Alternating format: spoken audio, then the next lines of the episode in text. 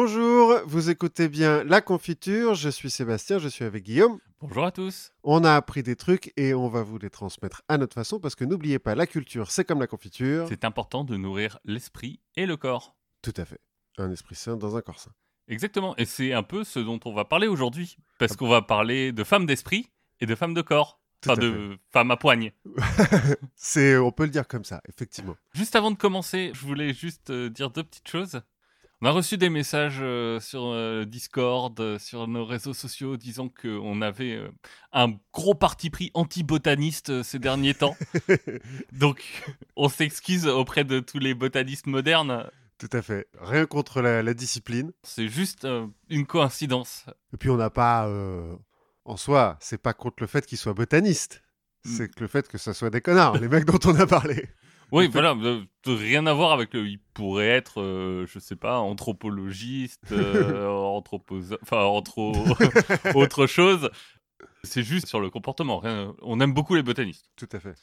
Deuxième chose, si vous voulez avoir euh, plein de petits bouts de culture générale dans vos oreilles, on participe à un projet du label Podcut qui s'appelle La Réponse D, qui est déjà sorti au moment où vous écoutez ce que nous sommes en train d'enregistrer. Et donc, euh, tous les jours, vous avez 5 minutes de culture générale dans vos oreilles. Si vous êtes des fidèles auditeurs de la confiture, vous reconnaîtrez enfin, des, des petits bouts, puisqu'on aide sur le projet. Et, et voilà, c'est un chouette projet du label Podcut sur lequel vous pouvez nous retrouver sur le Discord euh, et interagir avec nous pour nous dire qu'on est méchant avec les botanistes ou qu'on est méchant avec euh, les cordonniers ou On n'a pas beaucoup parlé de cordonniers. Pas assez. Pas assez. Il n'y a pas assez de cordonniers qui sont rentrés dans l'histoire. Exactement. Du coup, bon. C'est toi qui commences Exactement, du coup c'est moi qui commence et moi je te propose aujourd'hui de retourner aux États-Unis parce qu'on a pas mal voyagé ces derniers temps. Mhm.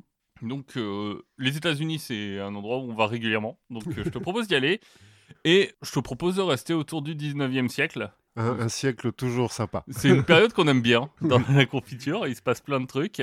Et plus précisément, on va commencer notre histoire autour des années 1840 dans Mhm. l'État de New York. On est à la fin de ce qu'on appelle le second réveil américain. Alors, le- il y a eu un premier réveil, donc. Et bah oui, parce que le second réveil américain, il a le bon goût de se situer entre le premier réveil américain et le troisième réveil américain. Sinon, ça foutrait un peu le bordel. En même temps, c'est les Américains. Donc, bon. Oui. Et en fait, par réveil, on parle de réveil religieux.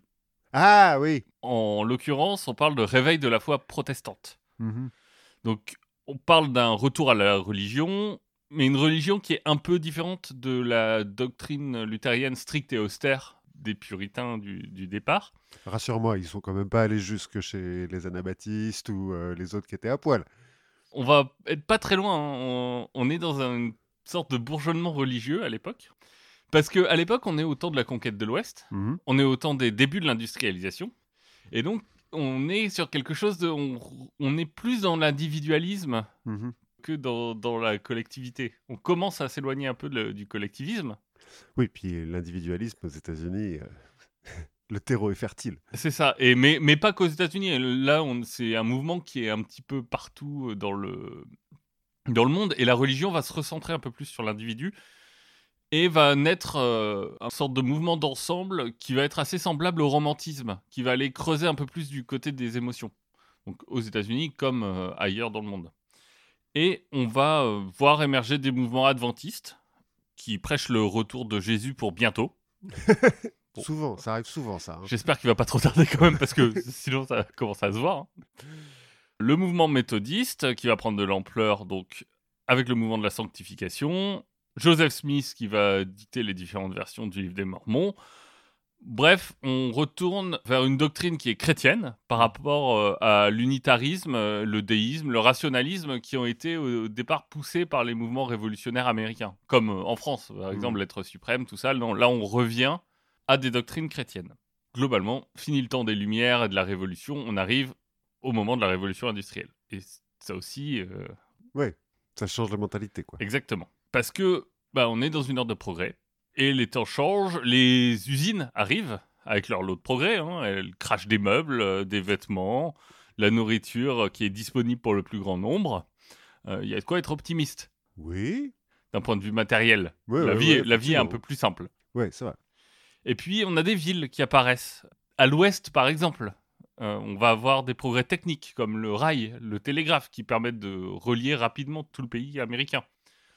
C'est le moment où émergent les mouvements de charité Mhm. aussi, pour que tout le monde profite du progrès et pour développer les avancées sur euh, l'éducation, sur les prisons ou sur la tempérance.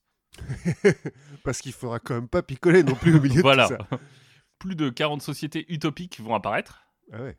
Bref, l'espoir permet d'envisager les choses un peu différemment. Ok, ok. À côté de ça, il faut voir que tout n'est pas rose-rose non plus. Oui, je me. Déjà, il y a l'esclavage toujours. Déjà, il y a... Ouais, mais là, on, là, on parle de blanc. hein. Oui, d'accord. On parle pas du sud des États-Unis. Non, en fait. on parle pas du sud, on va voir où, où- où on se situe, mais de toute façon, on se situe dans l'état de New York, donc on va être euh, au nord. Mais il faut bien voir que donc tout n'est pas rose-rose. Avec cet élan de progrès, bah, les villes grossissent, Mhm. l'immigration atteint des records, et ça va amener en fait une grosse quantité de gens au même endroit, dans des conditions de salubrité, disons, relatives. on est en train de former un bouillon de culture euh, idéal pour la grippe, le choléra, la diphtérie. Les femmes sont beaucoup touchées par des décès postpartum. Oui. Un tiers des enfants ne soufflent pas leur première bougie. Ah, bah donc ça ça a pas beaucoup changé depuis le Moyen-Âge, quoi, en gros. En gros, la mort et le deuil, finalement, c'est une expérience que fait chaque famille, ou presque, et la mort est partout. Mhm. Puisque, bah, à cause de ces conditions de salubrité, de la médecine qui n'a pas encore euh, rattrapé le- les autres euh, techniques. Puis peut-être que le droit du travail dans les usines aussi. euh, Oui, Je suis pas sûr qu'ils mettent tous des lunettes de protection, quoi. c'est ça. Et on va voir que cette omniprésence de la mort, ça aura aussi une importance dans notre histoire. Donc, où est-ce qu'on va? On est aux États-Unis. Plus précisément, on va aller dans le comté de Wayne, dans l'État de New York. Donc, le comté se trouve dans une région un peu plus grande qu'on appelle le Burned-Over District. Ok. Donc, Burned-Over District, ça veut dire euh, littéralement le district brûlé. Ouais. Pourquoi? Parce que c'est dans cette partie de l'État de New York qu'on va avoir un mouvement religieux hyper fort, à tel point que en fait les gens vont tellement être euh, emballés par toutes ces nouvelles religions que après, en fait, il va y avoir une sorte de retour de bâton, une sorte de, de vide, et que les gens vont se dire non non mais là c'est fini la religion. On crame tout. Enfin ouais, nos esprits sont brûlés, il y a plus de Ouais, d'accord. on, on s'est tellement emballé que bon. Par exemple, c'est dans ce coin, dans ce district, que Joseph Smith va lancer les Mormons en 1828. C'est là que on va avoir William Miller qui va annoncer le retour de Jésus pour le 22 octobre 1844. Il s'est gouré, non Ou- Spoiler alert. on n'est pas sûr qu'il ait eu raison. Mais, Ah, ça, paumé en route, Jésus. mais ça va donner le naissance au mouvement adventiste, 22 millions de membres aujourd'hui, Oui, quand même. mais aussi aux témoins de Jéhovah. Hmm, Ils sont chrétiens, les témoins de Jéhovah Ils sont ou chrétiens. Ouais. Ils sont chrétiens, c'est les seuls vrais chrétiens. Mais- Parce que les Mormons, bon, ils baptisent même les morts, mais. Donc on a les Mormons, les témoins de Jéhovah qui naissent au même endroit au- à la même période. On a les Shakers aussi, qui sont en plein boom. Alors ils sont pas tout à fait originaires de là, mais c'est dans ce Burnover District qu'ils vont euh, s'épanouir. Les Shakers, ils ont une particularité, c'est des communautés qui sont basées sur des dualismes de genre. C'est-à-dire qu'ils pensent que Dieu est à la fois homme et femme. Ouh, ils sont hyper woke en fait. Ouais, et en fait, pour chaque poste de pouvoir, il y a un poste pour un homme et un poste pour une femme. Et tout est séparé chez eux.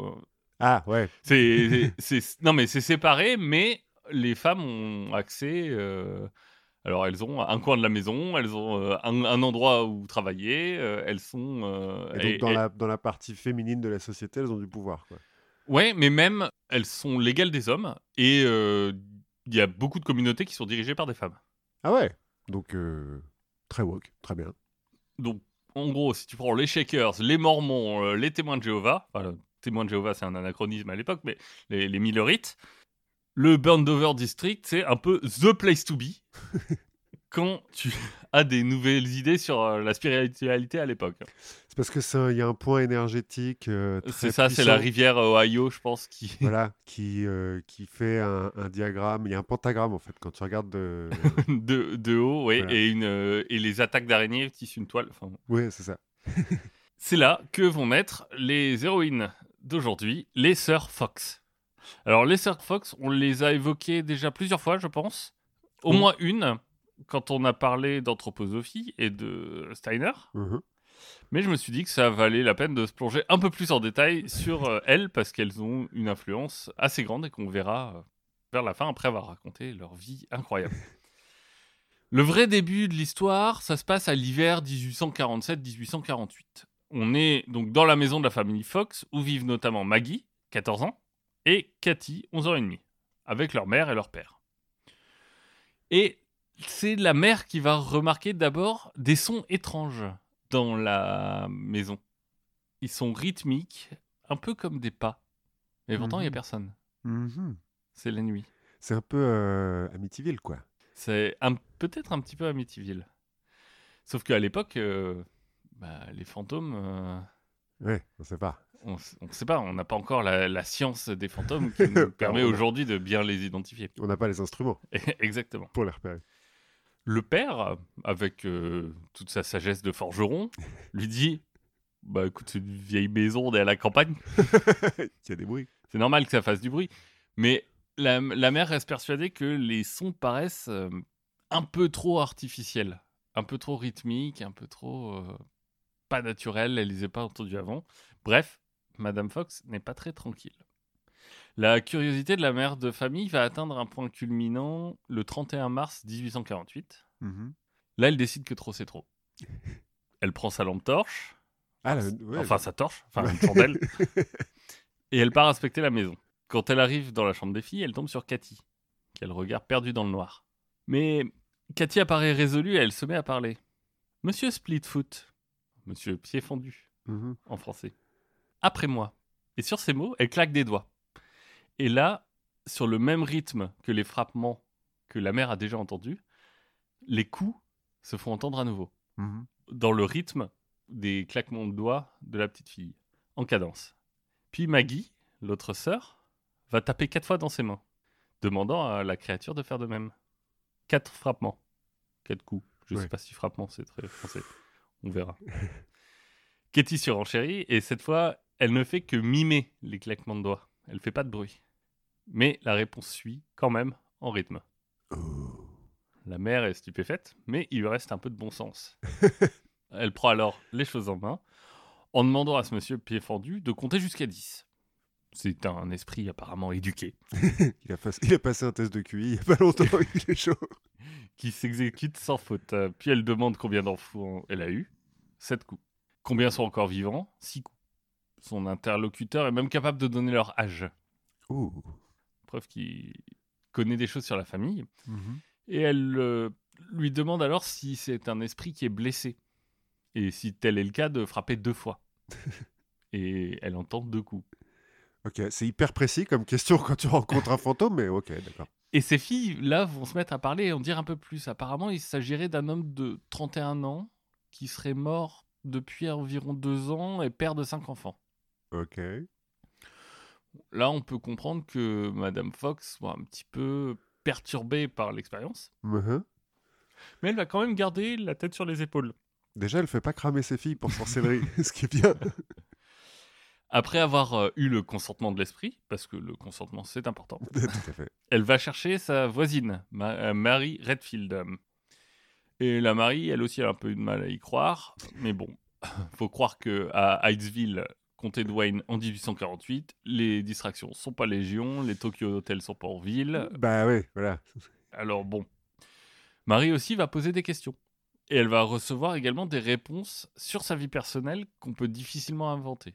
Mhm. Bon, malheureusement, l'histoire ne nous les a pas transmises, mais ah, croyons Mary sur parole.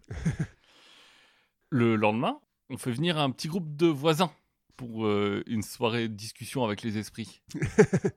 Parce que Pas parce que les voisins n'ont pas la télé non plus. c'est ça. Sauf que très vite, on se rend compte que bah, l'interaction juste euh, avec des coups, c'est un peu compliqué. Ça fait une interaction un peu limitée. oui, le débit en, termes d'information est pas terrible. Ouais, mais la solution, la première solution, elle n'est pas très complexe. C'est-à-dire qu'on va donner à chaque lettre un nombre de coups. Mhm. Et comme ça, l'esprit va pouvoir dicter des mots, voire des phrases. Voilà. S'ils connaissaient le morse, ce con d'esprit, ça irait plus vite. Mais enfin bon. C'est pas très ergonomique, mais ça fait le job. Mhm. On vient là de créer un des premiers systèmes de communication avec les esprits du monde moderne. Effectivement. On va du coup en apprendre un petit peu plus sur euh, Monsieur Splitfoot. Il s'agirait d'un colporteur, un marchand ambulant, une belle profession sur- contre laquelle nous n'avons rien. Ça fait très longtemps que je n'ai pas croisé un colporteur. Moi aussi. Mais. Qui s'appelle Charles Rosna et qui a été assassiné cinq ans auparavant. Ok. Bon, le fille avait dit deux ans. c'est- Oui, mais le temps se passe Oui, différemment dans, le monde, des- dans le monde des esprits, c'est que c'est pas facile. hein. La relativité, c'est Einstein qui a mis ça en place. Oui, il, il faudra encore attendre 50 ans pour que ça arrive. C'est pas très compliqué à vérifier, puisqu'il dit qu'il est enterré dans la cave. Bah, on va le déterrer. On va chercher des pelles.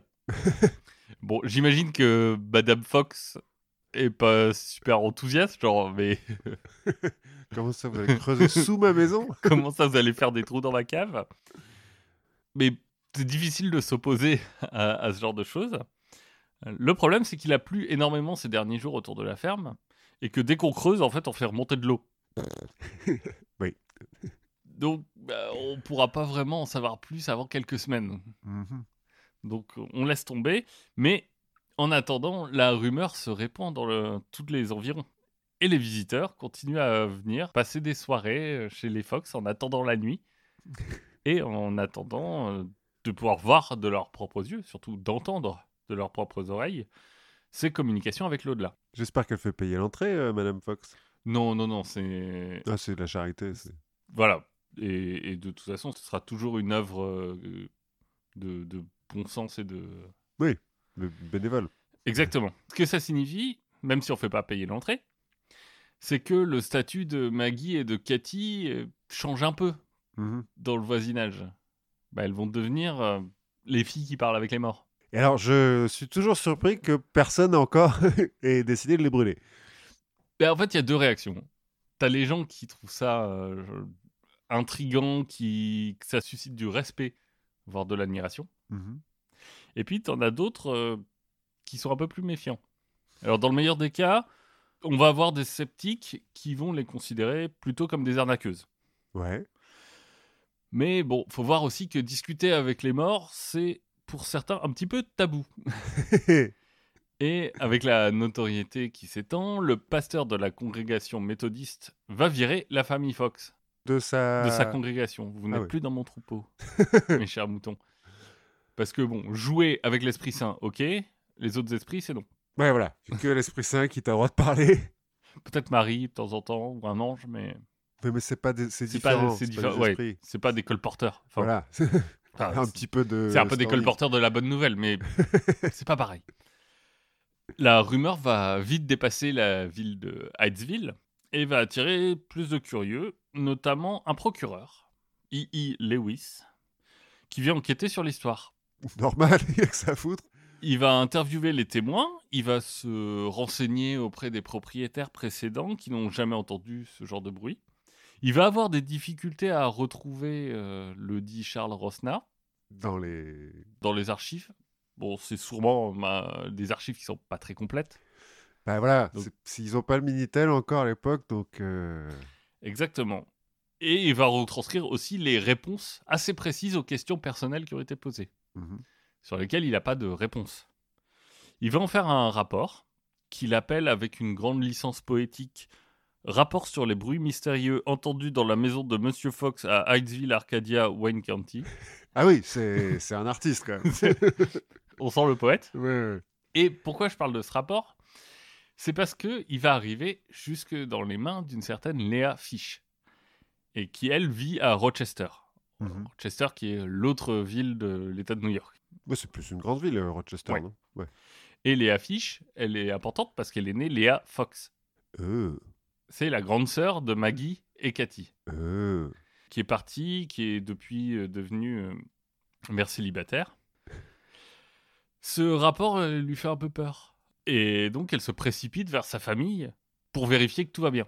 Mhm. Parce que elle, elle est plutôt euh, dans le camp de- des gens qui croient à ce genre de choses, puisque c'est une grande lectrice. Mhm. Hein, ça, maintenant, les femmes, euh, ça lit des livres, ça, ça leur met des idées plein la tête. euh, c'est très étrange. c'est le début de la fin de la civilisation. hein. On apprend aux femmes à lire, et puis on va le voir après, que les femmes qui savent lire elles font n'importe quoi. hein. Elle a lu un autre livre qui s'appelle Les principes divins de la nature. Hmm. qui a été écrit par Andrew Jackson Davis, qui est un voyant. Ah, donc pas le Andrew Jackson euh, Non. président. Non, non, je pense que c'est son prénom, Andrew Jackson. ah ouais. Pour faire simple, pour Davis, qui lui s'appuie sur une tradition de mystiques qui l'ont précédé, notamment en Europe, Mhm. le monde dans lequel nous vivons n'est que l'ombre d'un monde spirituel plus large. Bien sûr. Tout ce que nous vivons, c'est finalement une projection, un peu comme les murs de la caverne, Ouais, ouais, ouais. de quelque chose de plus grand qui nous est inconnu, et les morts qui peuplent cet univers ont finalement des re- relations avec nous Mhm. quasi quotidiennes, c'est juste qu'on s'en rend pas compte. Oui. Davis va prédire euh, aussi que bientôt on va s'en rendre compte, alors lui il donne pas de date, Il est pas con. et que nos horizons vont d'un coup s'élargir Mhm. sur quelque chose qu'on peut même pas imaginer. Bah, bien sûr. Mhm. Et Léa se dit, mais euh, si le déclenchement de tout ça, c'était mes deux sœurs, si c'était le, le moment, si- Oui. le- si la révélation était arrivée. Elle a quel âge? Euh, Léa, elle a 23 ans à l'époque. Donc à l'époque, une, une- une femme âgée presque. Oui, euh, donc euh, elle est mère célibataire. euh, en gros, elle donne des cours de musique pour survivre à Rochester. Elle retourne à Edville. Elle va prendre Cathy, elle va l'emmener chez elle à Rochester. Mais apparemment, l'esprit va les suivre. Au point qu'elles doivent déménager. Bon, je ne sais pas pourquoi elle va décider de s'installer à côté d'un cimetière. Bah écoute, tant Tant qu'à que- faire, Oui, bon, c'est un expérimental, tu vois, c'est pour avoir des. pour ça. Mais là, elle a une, maison qui est suffisamment grande pour accueillir aussi Maggie Mhm. et leur mère. Ok. Et le, Le père, il reste forgé.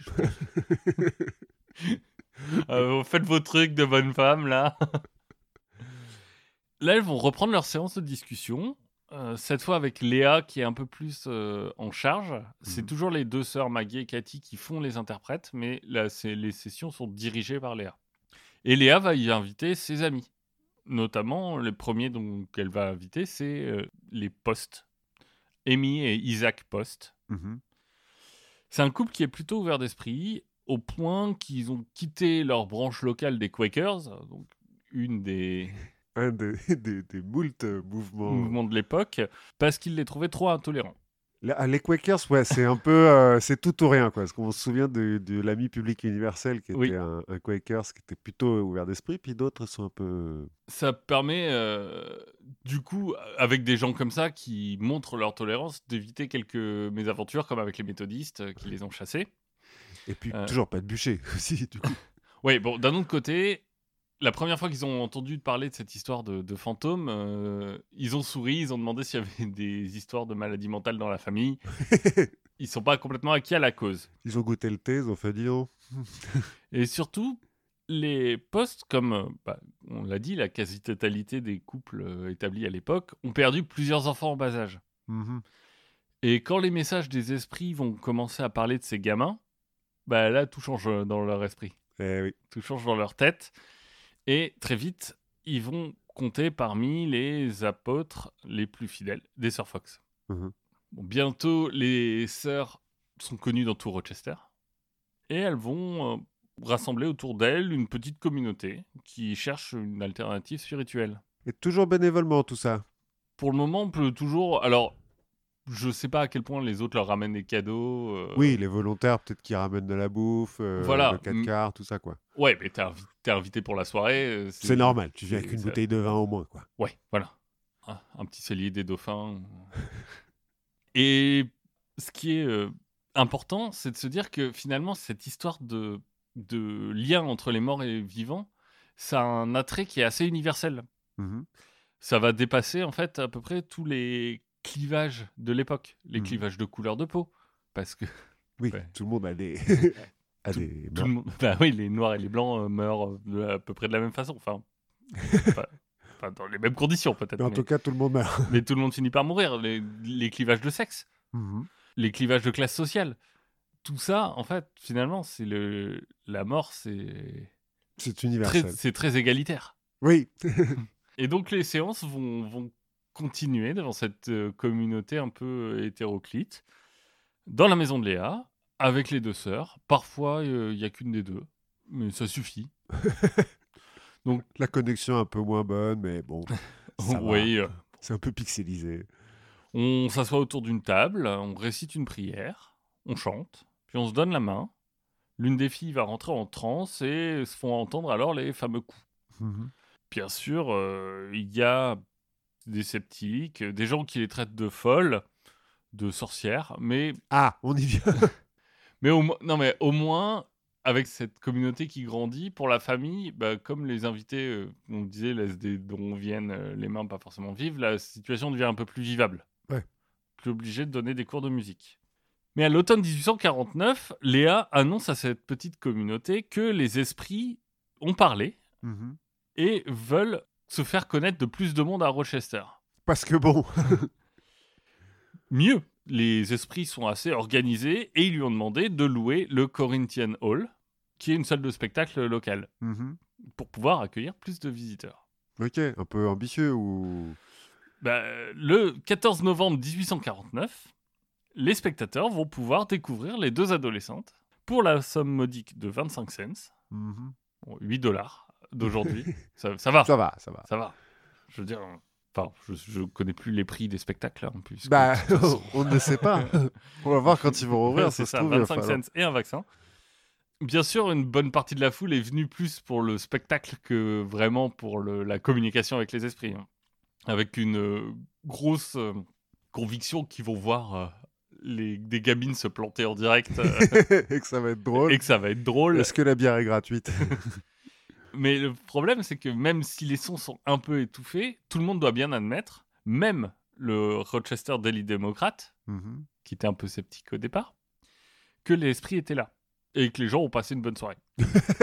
Aussi. Parce que la bière était gratuite. Bon, ça c'est. Bah, le problème, c'est qu'une telle manifestation publique va pas laisser les gens indifférents. Mhm. Bah, surtout s'il y a un article dans le journal. Voilà, le journal en parle, et un groupe de cerveaux parmi les plus affûtés de la communauté de Rochester va former un comité pour mener l'enquête. Bien. Est-ce que c'est une supercherie ou non? Et très vite, ils vont devoir l'avouer. Bah, ils sont incapables d'expliquer d'où proviennent les sons. Hmm. Personne peut affirmer que c'est quelque chose de surnaturel, Mhm. mais en tout cas, personne n'a d'explication autre Mais que celle-là. ils ont enquêté comment, cela dit? Bah, par exemple, ils ont essayé de les mettre sur des sièges en verre. Les heures?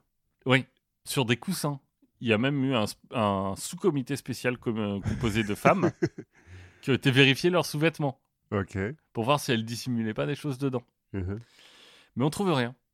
Les bruits semblent venir d'ailleurs. En tout cas, ça, ça fait la pub pour les petites euh, Fox. Bah oui, oui. Et euh, l'ambiance devient de plus en plus électrique autour. C'est, c'est- ça polarise de plus en plus les gens, au point que pour leur représentation finale du 17 novembre, on va découvrir euh, à côté du théâtre qu'il y a un tonneau de goudron qui est là en, a- en attendant. Et un sac de plumes, au cas où. hein, mais vraiment. euh, Mais dans la salle, on va avoir des pétards qui vont exploser, euh, la scène qui va être prise d'assaut pour tenter de découvrir le trucage. Enfin, puisque bah, après, puisqu'il n'y a pas de trucage, voyons. voilà, c'est les esprits. Bien sûr, euh, dans les journaux, on va se plaindre que le comité a écarté tel ou tel euh, qui aurait à coup sûr démasqué la, la supercherie. On s'étonnera aussi que les esprits n'aient rien trouvé de plus probant que de taper sur des murs pour se faire entendre. Ouais, il pourra quand même faire apparaître des trucs, euh, que ce soit un Exactement. peu son et lumière, quoi. Mais au final, malgré tout ça, les sœurs vont devenir des célébrités locales Mhm. à la tête d'une petite communauté de fidèles. Mais Rochester, c'est un petit peu petit pour un tel message. Bah oui. L'étape suivante, c'est la grande ville, la grande pomme, Big Apple, New York, New York. New York, New York. Petite croisière sur le Hudson plus tard, et nous y voilà en juin 1850. Mhm. Très vite, elles vont se produire devant tout le Gotha de l'époque. Et je crois que très vite, c'est deux jours. Bah, en même temps. Attends, mais elles sont venues par leurs propres moyens ou c'est Ouais. On verra dans les, les premières soirées, par exemple, l'éditeur du Evening Post, qui s'appelle Colin Bryant, Mhm. ou encore euh, James Fenimore Cooper, l'auteur du dernier des Mohicans. Ah ouais. Et euh, la surprise va être assez forte pour ce dernier parce que elles vont raconter avec beaucoup de précision l'accident de cheval qui a été fatal à sa sœur il y a 50 ans. Ok. Lui, il est conquis tout de suite. Mais du coup, il... ouais, il parle pas vraiment à sa sœur. ouais, C'est juste. euh, Si, je crois que c'est l'esprit de sa sœur qui raconte ça. Ah ouais, d'accord, bah, forcément. Là encore, la célébrité au rendez-vous et très rapidement, on, se- on va se précipiter autour d'elle pour faire des séances euh, de discussion avec les esprits. Normal. Une chanteuse euh, du nom de Mary Taylor va leur consacrer une chanson sur Broadway. On va vendre des souvenirs Des Alors- bugs. à leur effigie. Les journaux vont parler d'elle. C'est la sensation du moment. Enfin bref, ça y est. Un mouvement est en train de prendre son envol qu'on appelle le mouvement spiritualiste. Mhm. qui donnera plus tard euh, d'autres mouvements dont on va parler. On va voir fleurir du coup tout un tas de- d'adeptes. Ben oui, oui. D'abord des publications comme le Spirit World, Spiritual Philosopher, New Era, le Spiritualist Messenger. Donc euh, toute une littérature qui apparaît. Et puis surtout se crée un nouveau métier, médium, Ouais. C'est-à-dire un intermédiaire à l'époque véritable entre les morts et les vivants. Mais c'est les Sir Fox euh, qui ont monté une école ou c'est des mecs qui d'un coup se disent Eh, mais moi aussi j'ai le don? C'est un peu ça. C'est un peu des mecs qui autour se disent Eh, mais moi je peux. Donc ils, ils apparaissent un peu partout aux États-Unis. Et la plupart du temps, ce sont des jeunes filles. C'est plus vendeur, faut croire. Ben, je sais pas, mais en tout cas, c'est une présence féminine qui est assez symptomatique parce que, en fait, c'est un peu une façon de briser les codes aussi. Mhm. Et ça va permettre à certaines femmes d'obtenir une forme d'indépendance. Déjà une indépendance financière, Mhm. puisqu'elles vont se faire payer pour ça. Mais c'est un peu le retour en force de la figure de la sorcière. Ouais. si tu veux, la sorcière du village qui a ses pouvoirs, la guérisseuse. Sauf que c'est une image un peu moderne, dépoussiérée, et surtout sans l'opprobre religieux, sans les persécutions derrière. Et puis elle guérit les esprits. Donc euh, c'est différent. C'est ça. Mais ça va pas être très étonnant du coup de voir le mouvement spiritualiste qui va être énormément représenté par la suite dans les mouvements, par exemple pour le droit de vote des femmes. Hmm. Il y a un côté émancipation de la femme euh, derrière ce mouvement-là. Bon, il y aura des hommes aussi, comme euh, notamment des révérends universalistes. Parce que bon. voilà. On va avoir des frères qui peignent des portraits de personnes qu'ils connaissent pas, mais qui s'avéreront être des membres de leur famille qu'ils connaissent Ben écoute, c'est toujours bien quand il y a personne qui peut vérifier. Ou il y a un orphelin écossais aussi qui l'évite pendant les séances. Bien. On va avoir des hommes euh, influents qui soient dans l'armée, dans la politique, même dans la science, qui vont apporter publiquement leur soutien au mouvement spiritualiste. Dès 1852, on va trouver des cercles spiritualistes dans toutes les grandes villes américaines et même en Europe. Mhm. En 54, les spiritualistes s'estiment entre 1 et 2 millions Ah ouais, de personnes. Ouais, au point que le Congrès américain évoque la possibilité de faire une commission d'enquête scientifique sur le sujet. Ce qui se perdra un peu dans les limbes de la politique. Ouais. Parce que finalement, on a un autre comité à faire. euh, Et puis ils ont fait un filibuster. Enfin bon. Oui, voilà, exactement. Mitch McConnell était pas, était pas d'accord. C'est ça. En 1855, le fondateur du New York Times se désolera que le spiritualisme soit la doctrine philosophique ou sociale la plus suivie aux États-Unis. Pourquoi ils s'en désolent Parce qu'ils trouvent que c'est pas bien? Euh, il trouve que je sais pas, c'est pas un grand fan. Il trouve que il y a pas beaucoup euh, de peut-être assez de rationalité pour lui. Ça doit être ça. Ou c'est parce que Les, son... les bas esprits rationalistes. euh, Mais les- oui, les- voilà. Ils ont pas envie de croire. On a même des prêtres qui commencent à défendre ce mouvement. Le problème aussi, c'est que bah, toute cette popularité, forcément, euh, ça a un prix. Parce qu'autour de tous ces honnêtes gens dont, euh, dont on a parlé, qui œuvrent pour euh, La paix des ménages, le bonheur des Bah, familles. pour, pour restaurer le lien entre le monde des vivants et le monde des morts, bah, apparaissent aussi des arnaques, Ben, des faux médiums qui sont assez vite euh, démasqués, mais qui du coup jettent l'opprobre sur l'ensemble du groupe. En plus, du côté des Sœurs Fox, euh, ça va pas très très fort. ben, ils ont de la concurrence maintenant.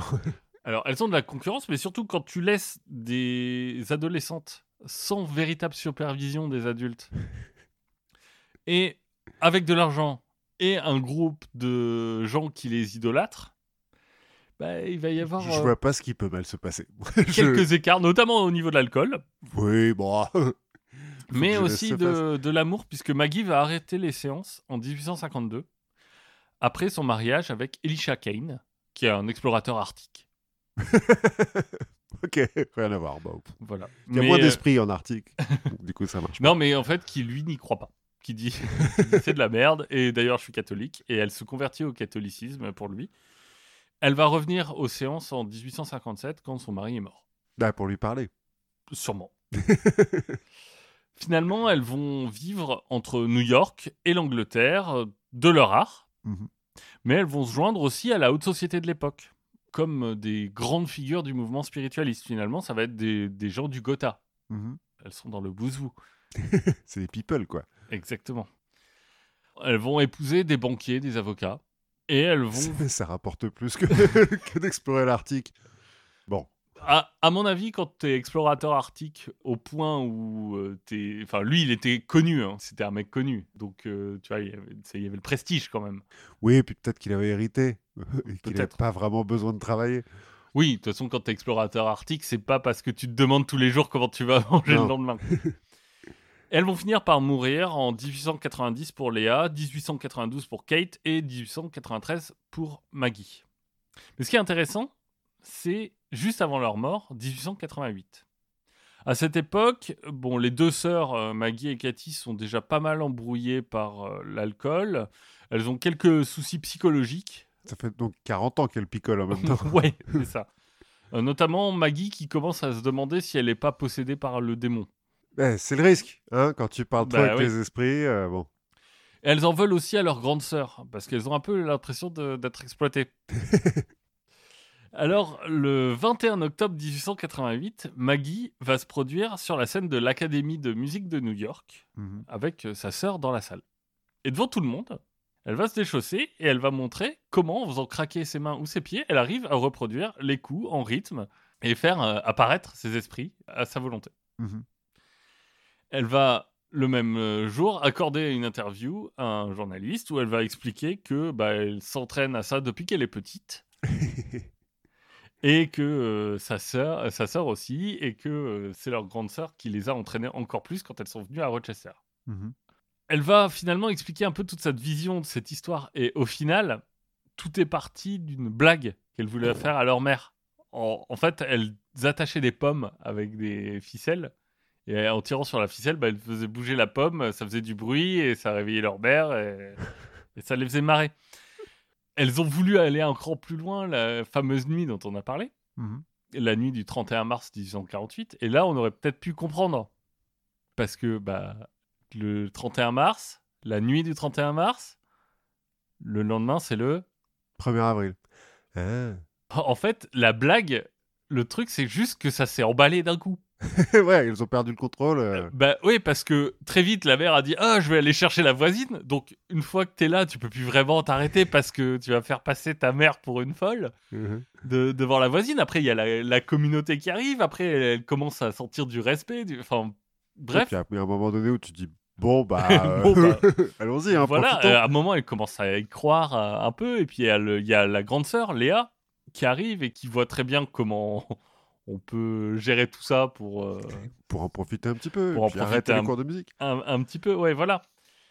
Bref, elles ont quand même eu une vie qui est euh, tout à fait différente de ce qu'une une vie de fille de forgeronne euh, pouvait leur, leur faire espérer. Mhm. Mais ce qui est intéressant, c'est qu'elles, du coup, elles ont fait naître un mouvement mondial qui s'est après transformé pour passer de- en Europe, notamment du spiritualisme au spiritisme, Mhm. qui a quelques petites différences idéologiques, mais Oui, mais c'est bon. voilà, c'est des descendants. Hein. Alan Kardec, euh, c'est la suite logique de tout ça. Mais finalement, tout est parti d'un poisson d'avril, Ouais, d'une blague. d'une blague qu'elles n'ont pas pu euh, arrêter et en fait qui continue Encore aujourd'hui, finalement, cette blague. Je me demande combien il y a de religions ou de mouvements religieux qui, sont, qui ont commencé comme ça. Écoute, je, Sur des mecs qui ont fait des blagues et. euh, Ah merde, on a un peu perdu le contrôle là. Bon, bah. bon, bah, je peux pas l'arrêter maintenant parce que là, c'est trop tard. Ouais, sinon ils vont me lancer des pierres. Euh, bon, bah continuons. Hein. Euh, ouais, ouais, je suis le fils de Dieu, pas de problème. je... Écoute. Mais voilà, sauf que elles, au moins, l'ont reconnu à un moment. Ouais, juste avant de mourir. Juste avant de mourir, euh, 40 ans plus tard, mais Mais c'est ça, un prophète, il faut que ça meure jeune. Sinon, Oui. euh, sinon ça part en couille. sinon, ça devient le méchant. Bah ouais. Eh ben, on va continuer à, de... à parler de femmes euh, émancipées. Alors, pas tout à fait de leur plein gré, hein, là, euh, dans ce qu'on va parler, mais, euh, mais de femmes fortes en tout cas, puisqu'on va parler de Jeanne de Clisson, la tigresse bretonne, la lionne sanglante. Donc elle, elle faisait des tapisseries, quoi. Oui, c'est ça. tout à fait. tout à fait. Parce que, euh, une fois n'est pas coutume, euh, aujourd'hui, tu as commencé en disant qu'on se vo- on voyageait beaucoup en ce moment, donc Oui. là, on va rester euh, local. Je vais parler d'histoire de France. Ok. Bah, Cl- oui, Clisson, le Hellfest. Ah ouais, c'est là que... C'est là qu'il y a le Hellfest. Ah a- C'est intéressant. Les, nos amis métalleux devraient écouter attentivement. Donc on va parler de l'histoire de France et d'une période dans laquelle en fait il manque que deux trois dragons et quelques morts vivants pour que ce soit Game of Thrones, hein, euh, la France. On va parler de la guerre de 100 ans, enfin du début en tout cas. Parce que c'est le roi maudit. les rois maudits, la guerre de euh, 100 ans. Qui, qui est pas beaucoup Oui, plus mauvais que Game of Thrones. Hein. Oui, c'est pas faux. Et puis plus ou moins véridique. Mais bon, c'est un peu large quand même la, la guerre de 100 ans, donc on va se concentrer sur l'histoire d'une Jeanne. Mhm. euh, On embrasse toutes les Jeannes. On embrasse toutes les Jeannes, enfin en fait de plusieurs Jeannes, et puis de On, leurs on copines, embrasse plusieurs Jeannes alors. voilà, qui ont remarqué que si on laisse la guerre aux hommes, ben, on n'est pas sorti des ronces. Donc on, on va s'en occuper nous-mêmes. Alors on va se rassurer, je te rassure, hein, même si j'aime bien euh, déconstruire les, les mythes de l'extrême droite, on va pas parler de Jeanne d'Arc. hein, c'est quand même beaucoup trop mainstream pour la Bah confiture. oui, tout le monde connaît. Bah oui. Donc, on va parler de Jeanne de Clisson et de ses copines Jeanne de Flandre et Jeanne de Penthièvre. Le trio de Jeanne. Le trio de Jeanne. Mais bon, d'abord, on va planter le décor, donc on va faire un petit peu de contexte. Tout ça se passe au XIVe siècle en Bretagne. Ok. Donc il y a des farfadets, euh, des druides et des trucs comme ça. Voilà, plus ou moins. Et pour Et des comprendre. gens ivres. Et des gens ivres, oui, mais bon, c'est la Bretagne. quoi. Pour comprendre un peu plus, il faut revenir un peu euh, de- sur l'histoire de la Bretagne. Donc, au Néolithique, euh, il y a des Celtes. Voilà, bon, en fait, on n'a pas besoin de remonter jusque-là, mais on va quand même remonter jusqu'au XIIe siècle, avec une autre femme, qui est un peu à poigne aussi, et puis qui est un peu genre, euh, non, mais je fais ce que je veux. Aliénor d'Aquitaine, Oui. duchesse d'Aquitaine. Donc, en fait, elle vient de faire annuler son mariage avec Louis VII, parce que Louis VII, il a tenté la deuxième croisade, ça a été un, un échec total. T'es trop un loser, je te quitte. Voilà, c'est ça, parce que Aliénor, euh, elle fait pas ça, donc Elle c'est a- roi de France, hein. Oui, oui, Louis VII, roi de France, bien sûr. Donc Aliénor, euh, elle reste pas avec les losers, donc euh, elle sort une histoire de consanguinité. Et elle se marie avec le sultan. Non, non, non, non, mais elle ressort une histoire de consanguinité, parce qu'en fait, ils ont un arrière-arrière-grand-père en commun. Ouais. Et elle fait annuler le mariage par le pape en disant Bah non, c'est pas possible, euh, Ouais. on couche pas avec son cousin au 9 degré. euh, Enfin, en tout cas, pas en Aquitaine. voilà. Peut-être dans d'autres régions de la France, ça se fait, mais.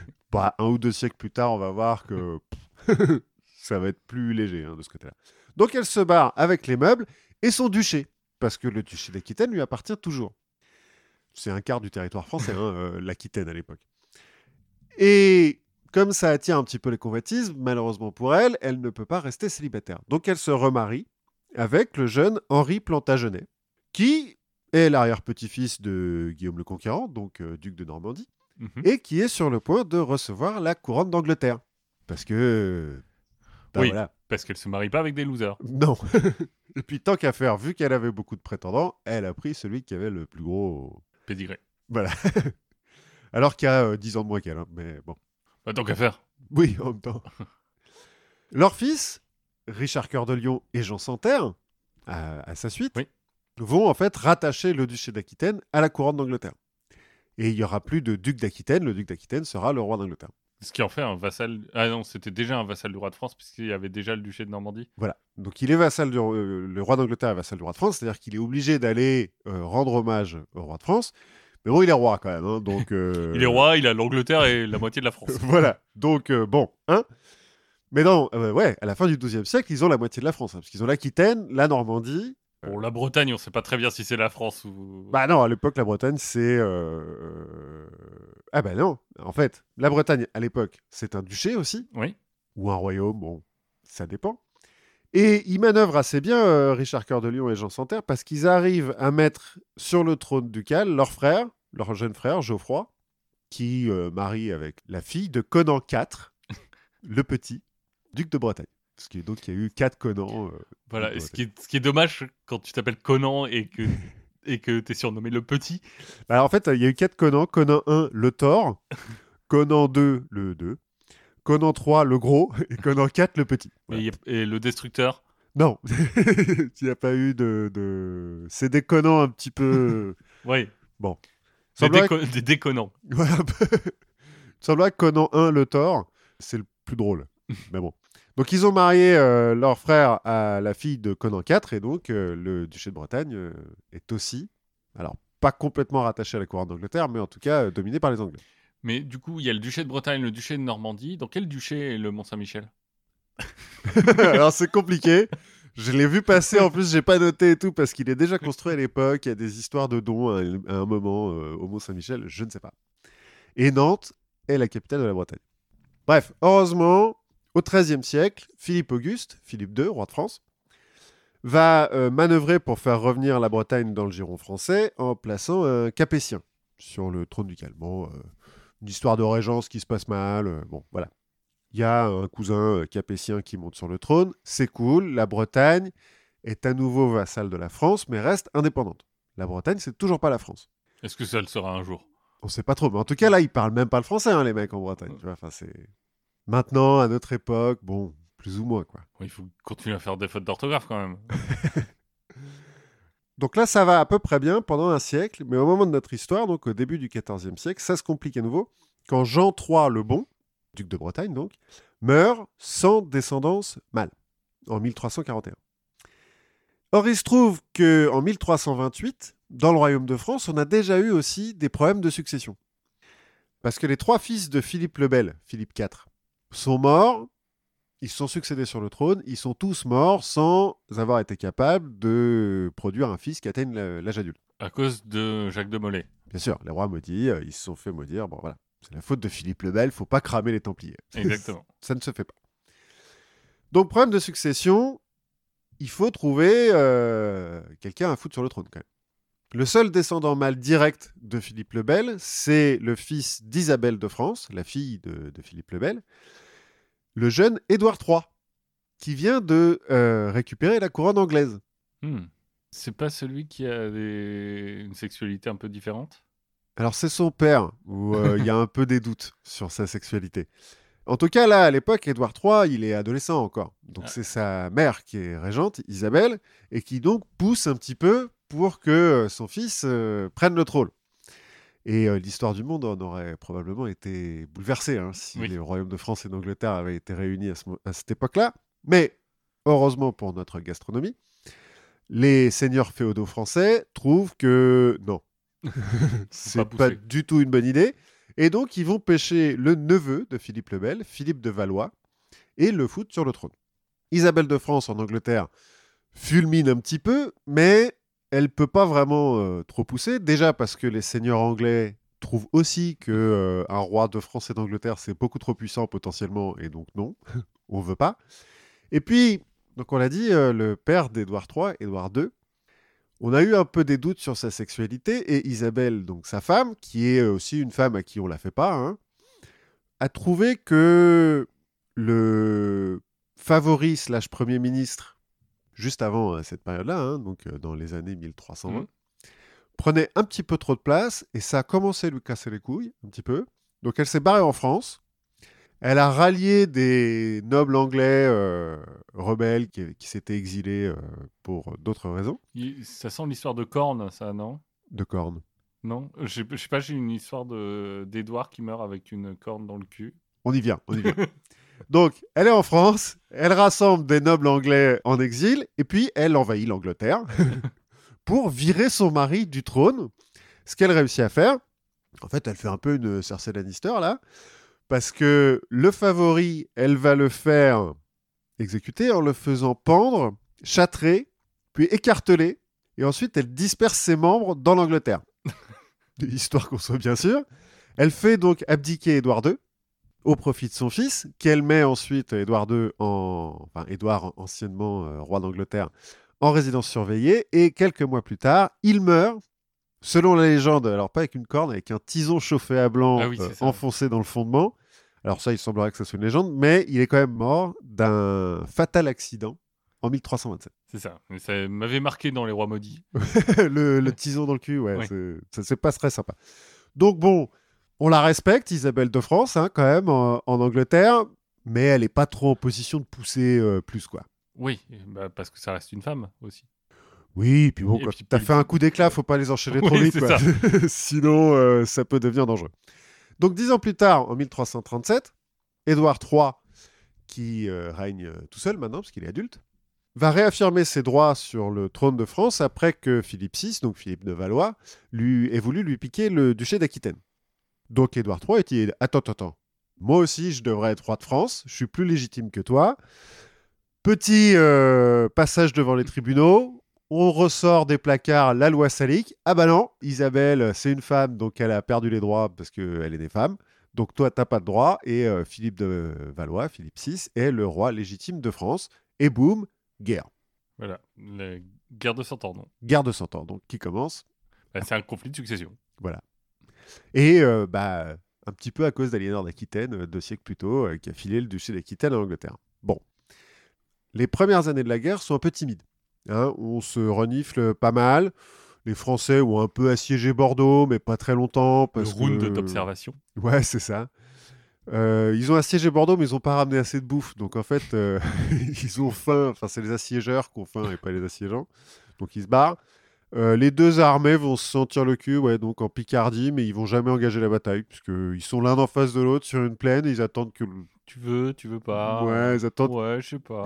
Personne ose y aller, donc au bout de 2-3 jours, bon, bah, ils repartent. Bon, ils ravagent la région hein, quand même, ils crament tout et tout, mais voilà, ils se battent pas.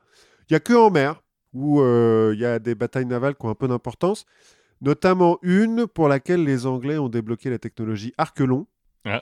Ce qui leur permet de buter 18 000 Français et de bah, défoncer la flotte française. Parce qu'on n'a pas de canon encore à l'époque hein, Oui. sur les bateaux. Donc euh, l'Arquelon, bah ouais, ça donne un avantage certain. Mais c'est tout. Et donc, en 1341, le duc de Bretagne, Jean III le Bon, meurt. Et là, on a enfin une occasion de se foutre joyeusement sur la gueule. Parce que, donc, qui dit problème de succession dit euh, prétendant. Hein on a d'un côté Jeanne de Penthièvre, fille de Guy de Penthièvre, frère de Jean III, donc la nièce de euh, Jean III, et son mari Charles de Blois, qui est le neveu de Philippe VI.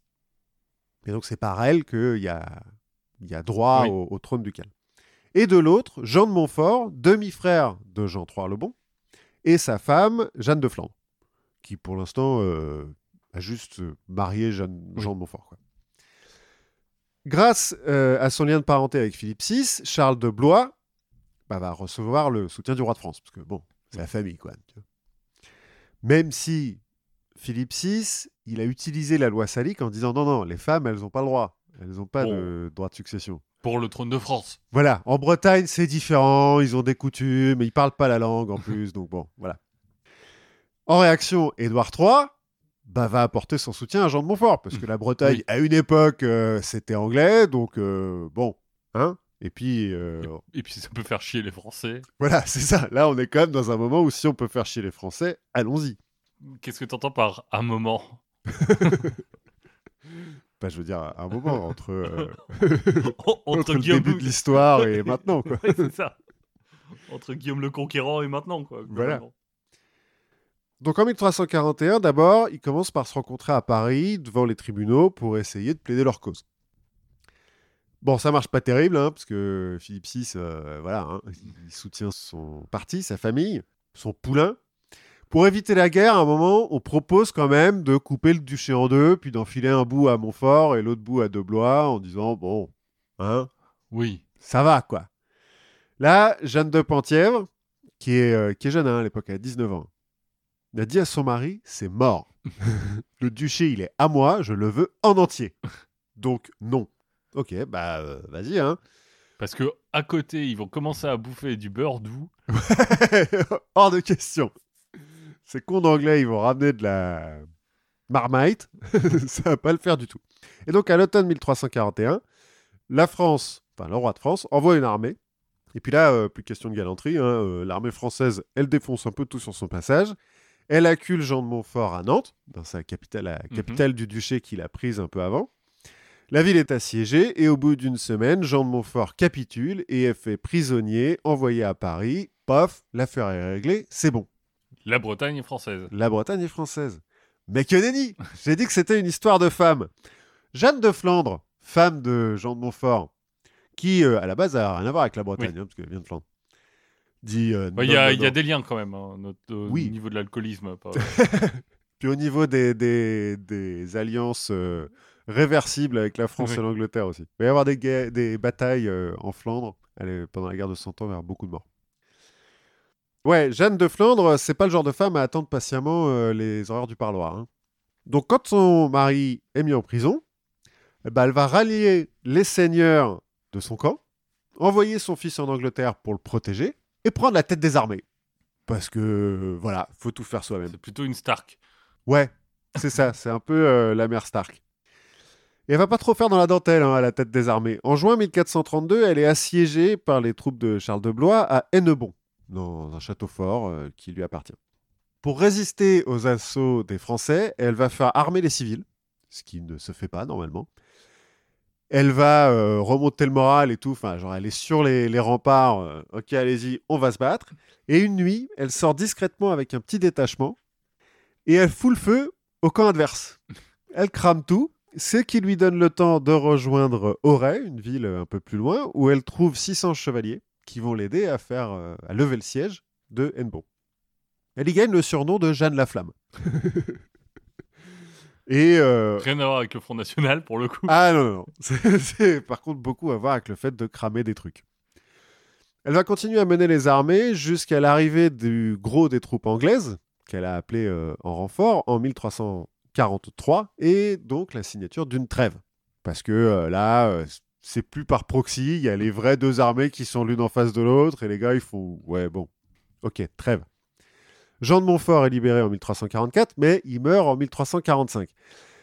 Et donc Édouard III, craignant que Jeanne de Flandre euh, reprenne le flambeau et l'utilise pour tout cramer, oui, c'est ça. la fait venir en Angleterre et la met en résidence surveillée. Il va même faire courir le bruit qu'elle est folle, ce qui a priori n'est pas vrai. Mais bon. Juste un peu chaleureuse. Ouais, c'est ça. Jusqu'à la majorité de son fils Jean, donc qui vit en Angleterre là, c'est donc les Anglais qui vont gérer les villes montfortistes de Bretagne. La Bretagne est toujours euh, divisée en fait. Oui. Pas officiellement, mais de fait. euh, De fait, elle est divisée. C'est c'est la guerre de succession de Bretagne hein, qui va durer euh, une vingtaine d'années. En 1347, c'est Charles de Blois qui va être fait prisonnier par les Anglais suite à une bataille qu'il a mal gérée. Il a pas l'air d'être très très bon, Charles de Blois, hein, dans, cette histoire. Et il est enfermé à la Tour de Londres pendant 9 ans. Donc on se dit, euh, bon, peut-être que ça va s'arrêter. Bah non Parce que sa femme, Jeanne de Penthièvre, qui maintenant est un petit peu plus âgée, elle se dit, mais attendez, euh, moi aussi, je peux mettre un casque et porter une épée. hein. Donc euh, voilà, hop, c'est elle qui reprend le chemin de la guerre et qui mène les armées françaises, blaisistes. Puisque décidément, faut tout faire soi-même dans ce bled, hein, quand même. Bon, mais Jeanne de Clisson dans tout ça, tu veux me dire. Bah hein oui, c'est ça. Il y, a- il y a beaucoup de Jeanne, mais pas de Jeanne de Clisson. Ah ouais. En fait, Jeanne de Clisson, elle est née Jeanne de Belleville en 1300, dans le Poitou. Donc à la Donc, base, euh, rien à voir avec à le voir 20e. avec l'histoire. Bon, son père euh, possède quelques terres en Bretagne, mais ils sont surtout dans le Poitou. Mais rien à voir avec le 20e et Belleville. Quoi. Non. Ah oui, non, non, non, du tout. Quand elle a 13 ans, son père la marie à Geoffrey de Chateaubriand, un baron breton de 19 ans. Bon, c'est un peu violent, mais euh, à l'époque, c'est comme ça. hein. Le- Les femmes nobles, euh, on leur apprend à lire, c'est bien, mais après, on les marie.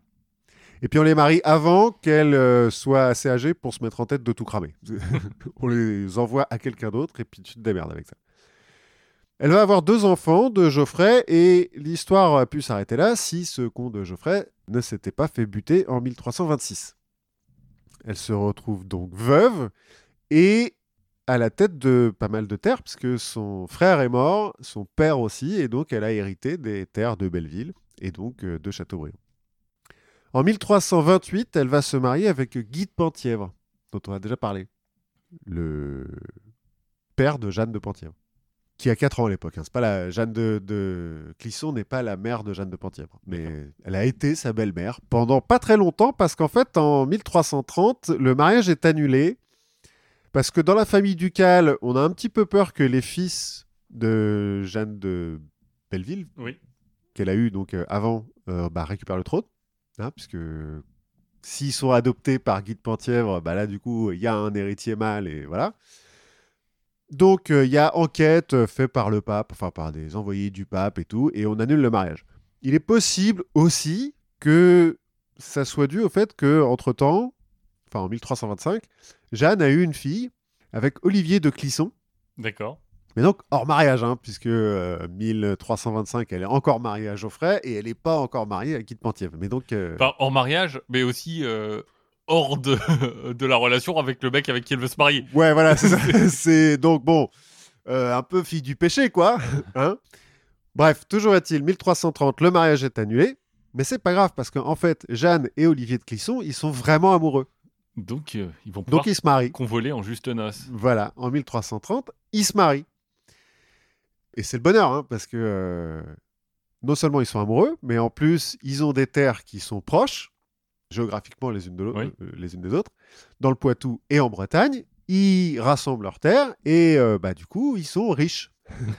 et euh, les Clissons, bah, c'est un peu une, une faction sur laquelle il faut compter en Bretagne. Donc, en 1341, quand euh, la guerre de succession de Bretagne commence, on leur demande de choisir un camp. Hein. Tu peux pas vraiment rester faire la Suisse. Olivier de Clisson, c'est un chevalier. Depuis euh, 1337, le début de la guerre de Cent Ans, il se bat avec le roi de France. Donc, euh, il se dit, euh, bon, bah allez, ok. Et puis Jeanne, Jeanne elle s'est mariée avec Guy de Penthièvre. euh, Bon, pas longtemps, certes, Oui. mais elle peut pas lui planter un couteau dans le dos, quoi. Donc, ils prennent Elle lui a Le- déjà fait un enfant dans le dos. Ouais. Donc ils prennent le parti des... de Jeanne de Penthièvre et de Charles de Blois, des Français. Le frère d'Olivier de Clisson, Amaury de Clisson, lui va prendre le parti des Montfortistes. Ah, c'est guerre civile, euh, fratricide, Bah oui, mais là c'est bon. qui oppose le frère contre le frère, le père contre l'enfant. Bah oui, c'est voilà, la guerre civile c'est tout le temps ça quoi. Tout va euh, à peu près bien. hein. Jeanne euh, gère le domaine de, de la famille. Olivier se bat et il aime ça. Sauf que il est fait prisonnier par les Anglais lors du quatrième siège de Vannes en 1342. Il y a eu quatre sièges dans la même année en fait. Olivier de Clisson, il a pris la ville, ensuite il l'a perdue, ensuite il l'a reprise et puis il la repère. Bon, compliqué. Donc il est fait prisonnier et envoyé en Angleterre. Mais comme c'est un noble, un chevalier, il va pas euh, croupir dans un donjon. hein. Oui. On va envoyer quelqu'un pour négocier et il est libéré assez vite contre une rançon et la libération d'un chevalier anglais détenu par les Français. C'est normal, ça Oui, un, un échange de bons procédés. Voilà. Pas garder des chevaliers en prison pour rien, quoi. Ça, c'est bon. Hein Puis on va pas les exécuter. Donc, il rentre chez lui en 1343, au moment où la trêve est signée. Tout va bien. Ça aurait pu, encore une fois, Oui. euh, s'arrêter là. Mais je t'ai promis du Game of Thrones. Bah oui, bien Voilà. sûr. Et c'est là que ça arrive un petit peu. T'as compris que c'est le calme avant la tempête. À l'été 1343, le roi de France va organiser un grand tournoi pour ses chevaliers, pour amuser les galeries, puis pour pas qu'ils perdent la main non plus. hein, parce que on est en trêve, mais il faut quand même continuer à se battre. Et il invite Olivier de Clisson et une quinzaine de seigneurs bretons. Dont un qui s'appelle La Montagne. je un peu ça. Ils y vont tous gaiement parce qu'ils aiment se battre. hein. Et euh, pas plus parce que de toute façon, c'est leur roi hein, qui les Oui. appelle. Donc, euh, ok, on y va. Arrivés à Paris, ils sont tous arrêtés par le roi et passés en procès euh, dans la foulée. Aussi vite, hein, euh, comparution immédiate. parce que Philippe VI, il trouve que la rançon qui a été payée pour libérer Olivier de Clisson, elle n'est pas assez grosse. Il trouve que ça s'est fait un peu trop vite, tout ça. Et Ah. donc que c'est suspect. Et puis le chevalier qui était censé venir euh, aider euh, Olivier de Clisson lors du quatrième siège de, Va- de Vannes, ouais, qui est arrivé trop tard, en fait il a tout foutu sur le dos d'Olivier en disant non mais euh, c'est pas moi qui suis arrivé trop tard, c'est lui qui a fait n'importe quoi dans la défense. Euh, D'ailleurs ils étaient en pour parler, je suis sûr qu'il a trahi. euh, bon, Philippe se laisse convaincre et donc euh, Olivier de Clisson est accusé de trahison quoi. et donc comparaison immédiate. Il est reconnu coupable. hein. Bah parce que oui, j'imagine que quand le roi a décidé qu'on t'a arrêté pour trahison, Voilà. De toute façon, il n'y a pas vraiment de preuves, à part les confessions d'Olivier qui ont été obtenues sous la torture. Bon.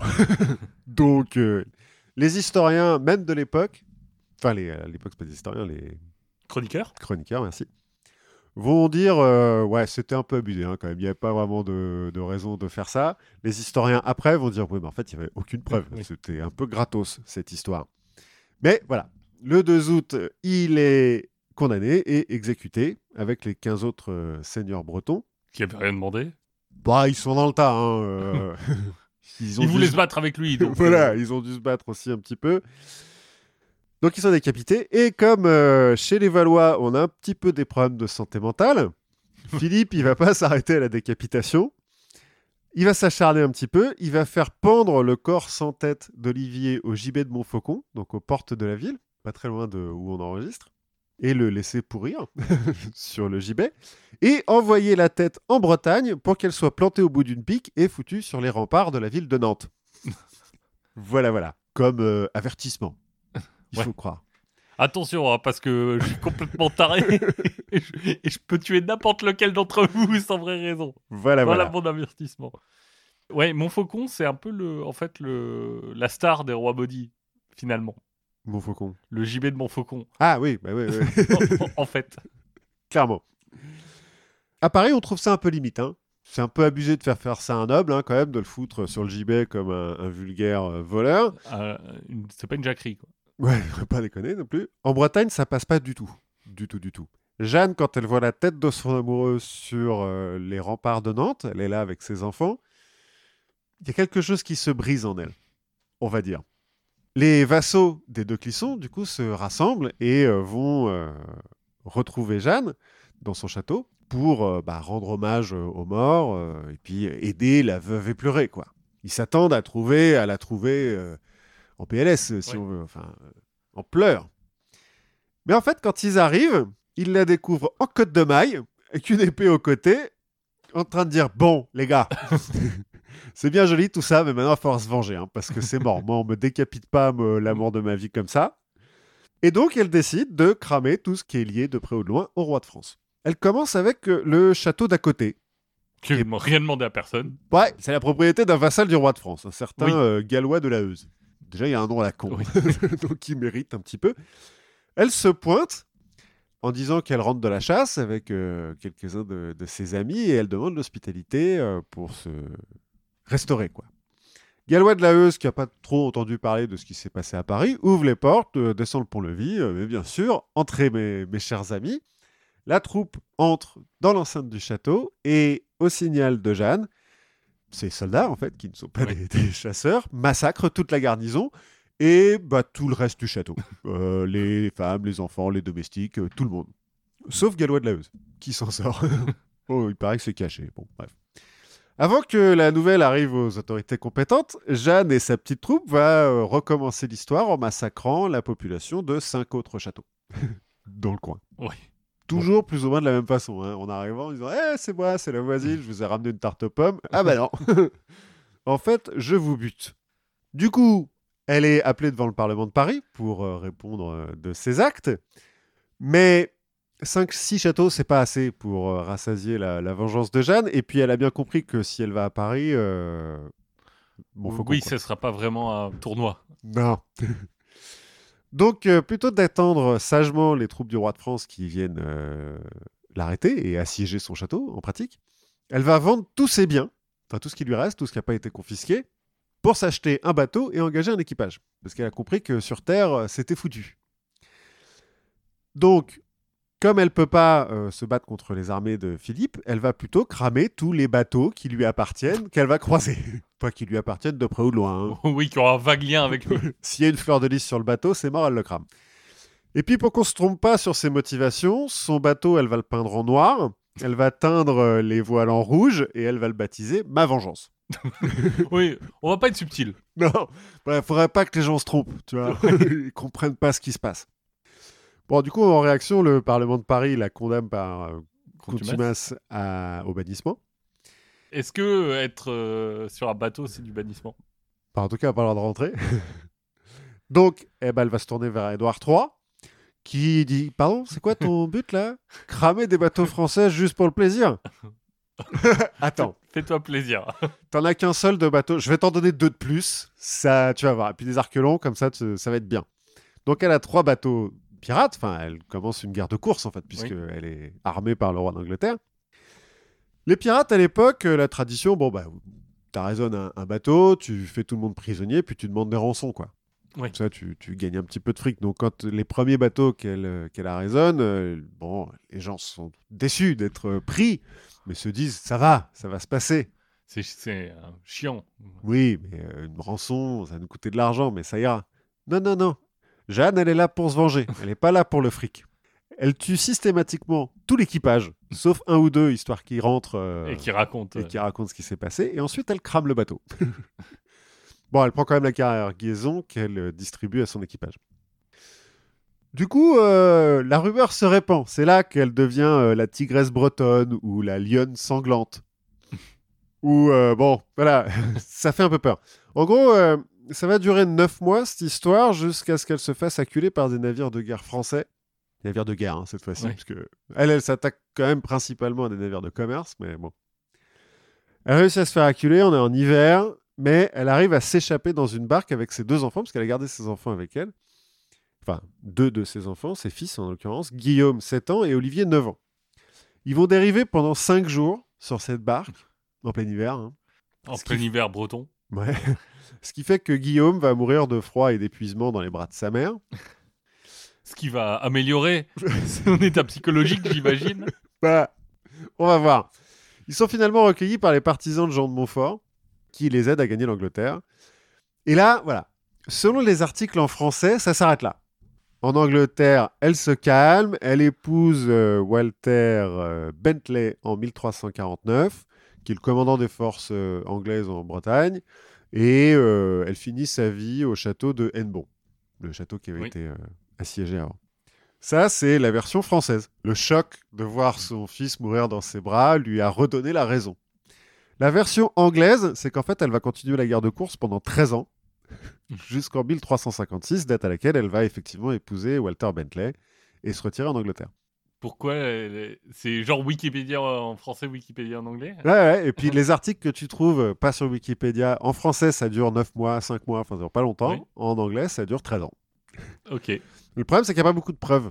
Il y a, en 1347, euh, il y a un traité euh, qui est signé, une trêve qui est signée entre la France et l'Angleterre, où elle est explicitement nommée comme alliée des Anglais, où les Français disent Bon, euh, on signe la trêve, mais vous dites à Jeanne de Clisson De se calmer, quoi. de se calmer. Il semblerait qu'un peu plus tard, euh, début des années 1350, euh, la bataille célèbre, dont je ne me souviens plus le nom là, que les Anglais vont gagner, il semblerait que. Azincourt- Non, Non, à Zincourt, c'est plus tard. ok, bon. Bon, bref, on s'en fout, mais dans le nord, près de Calais, euh, il semblerait qu'elle utilise ces bateaux pour euh, ravitailler les troupes anglaises. Donc elle serait toujours à la tête de navires. Mais c'est toutes les preuves qu'on a. Donc on ne sait pas trop si c'est l'un ou l'autre. Ok. Est-ce qu'une femme qui a euh, juré de cramer tout ce qui était lié de près ou de loin au roi de France se calme quand son fils meurt dans ses bras? C'est dur de savoir. Bah oui, on ne sait pas. On ne sait pas. Toujours est-il, elle va mourir en. Ah bah tiens, j'ai pas noté la date, mais 1359, je crois. Enfin, pas très longtemps après. euh, Épouse de Walter de Bentley en Bretagne, hein, puisque donc comme Oui. il commande les, les- les troupes anglaises euh, en Bretagne, ils sont basés en Bretagne. Et donc, c'est en son hommage qu'on fera le Hellfest. Alors, son hommage à elle ou à son fils? Parce que son fils, Olivier, celui qui avait euh, 9 ans au moment Oui. de, la, de la tragédie euh, du bateau, donc il va être élevé euh, à la cour d'Angleterre, hein, euh, avec Jeanne de Flandre, on va Voilà, dans, dans l'amour de la France. voilà, tout à fait. Il va donc se battre, il va commencer sa carrière, parce que donc il va devenir chevalier, hein, comme son père. Il Oui. se trouve que comme son père, c'est un très bon chevalier. Il va se battre donc pour Édouard III et le fils de Jean de Montfort en Bretagne, qui euh, lui aussi dit euh, Eh oh, c'est moi le duc, et qui va le devenir d'ailleurs, hein, Jean IV. Euh, il va y perdre un œil dans les batailles euh, en Bretagne, mais il va quand même faire prisonnier Bertrand du Guesclin, le connétable de. France, qui est un chevalier mythique. Il va le faire prisonnier deux fois. Il va lui foutre la pâtée deux fois.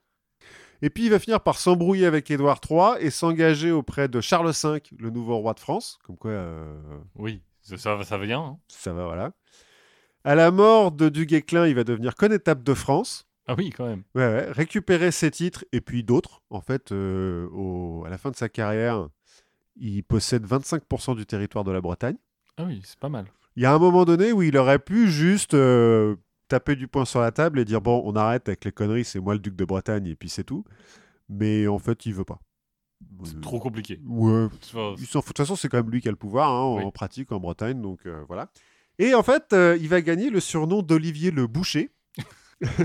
Parce que, après une bataille où son écuyer est mort. Pour son amour de l'agriculture, je crois. Tout à fait. Tu fais un de ce- le barbecue d'Olivier Oui. de, de Clisson est formidable.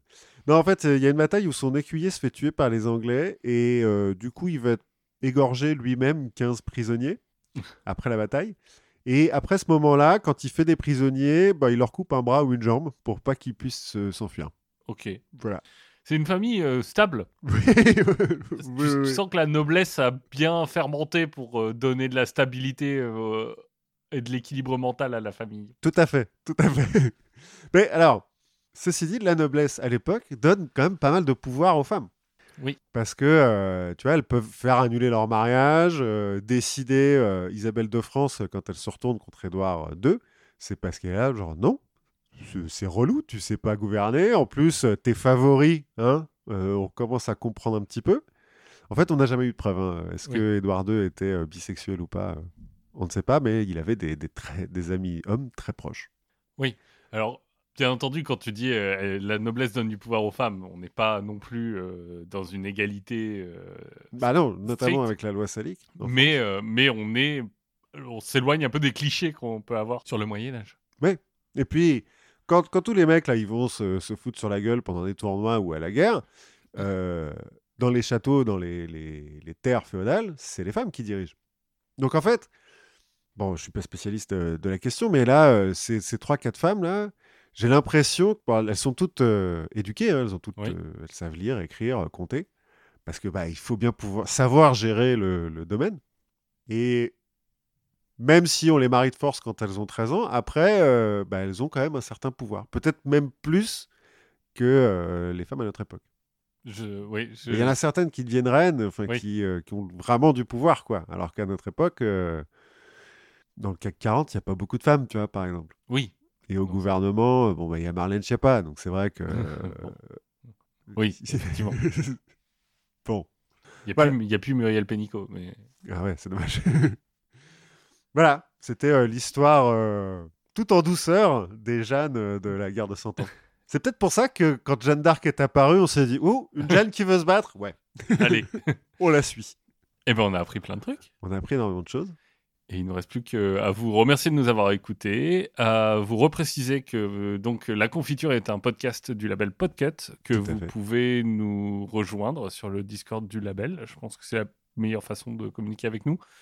Que vous pouvez soutenir le label, c'est en participant à son Patreon, ça permet de proposer plein de nouvelles choses.